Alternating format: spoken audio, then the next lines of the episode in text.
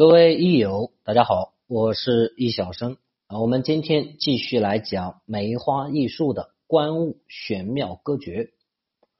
那么接着上一段来进行继续讲，说坤之为卦，其形直而方，其色黑而黄，这是坤卦它的本来的性质，是直是方，直方大嘛。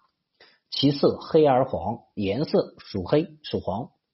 为文为布为鱼为辅啊，就是它可以代表这些布帛丝绸。其物象牛啊，坤卦牛包容。其性恶动，由坤为静为包容。得乾可圆可方。那么乾卦是圆的，坤卦是方的，这是它们本身单独的特性。如果坤乾混合，那这个东西是可圆可方，可贵可贱。因为坤是大地，我们说天尊地卑，那乾是贵，这个坤就是贱，所以它就可可贵可贱。那么天是圆的，地是方的，所以它就可圆可方。这是坤加乾。正巽为长气，离为文章。因为正巽都属木，木本身的象就有长的象，所以正巽为长气，离为文章，是因为离属火。火主理，对为土中出之金，更为带刚之土石也。这个就是因为这个坤卦跟兑卦的组合。那么前面讲坤，呃，这个坤艮跟乾的组合也是一样。坤它本身就是大地之象，土之象。那么兑是金之象，那么兑加坤就是土中之金。那么艮属土，这个坤也属土。但是艮这个时候，它如果跟坤相比，它的土的特性就没那么明显。它如果跟坤相比，它就代表大山了。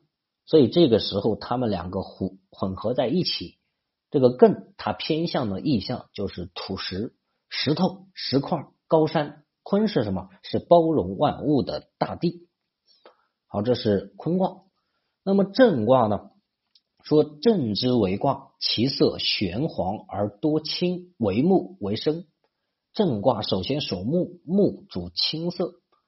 那为木为生，是因为正为动，正为声音，为竹为筐啊，为这个生鲜生情。这个是正卦属木，它的一种高山树木的高大树木的啊这种单独取向。上柔下刚，是性震动而可惊。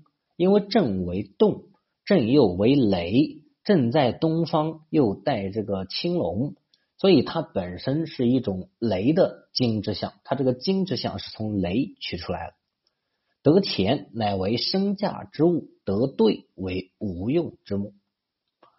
如果说这个震卦见到乾卦，见到兑卦，它都是属金，按道理来说都属金，金克木。但是乾卦是高贵之金。所以，如果正见钱是升价之物，那得兑呢？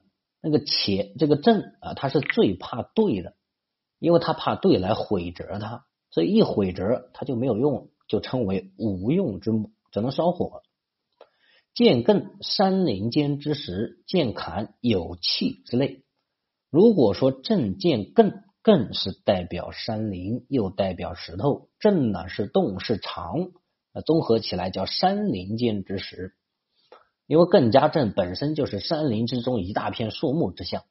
见坎有气，这个时候本身坎为水，震为木，那这个时候坎来生它为有气。巽为有枝叶，见离为带花。巽卦呢，如果单独的这个巽啊，它可以为木，可以为小草、小小草花园之木。那如果说它跟震相比的时候啊，把它们两个单独拉出来对比，就跟刚刚说坤艮一样，坤艮本身都属土，但如果说把坤与艮单独相比，那这个时候坤为土，艮为石头为山。那震巽一样都属木，它们本身都属木，如果它们两个再来对比，那这个时候震为木，巽是什么？巽只能作为这个木头的陪衬。什么是陪衬？就是它的这个枝枝叶叶，这个正呢就变成了这个树的主干。见梨为带花，那离本身为火，离为力为花，它的取向就有花的这个相。我们从这个卦形上也能看出来，花是什么中空的，它要开放出来，中空的。那么离中虚，坎中满，离卦也是中空的，所以它有花之象。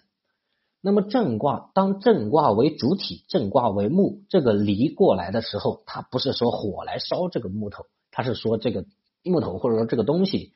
它可以开花，它有这个花苞啊，有这个花粉等等这些象，这是这个正加离的象。好，我们这节课呢就讲到这边，咱们下期再见。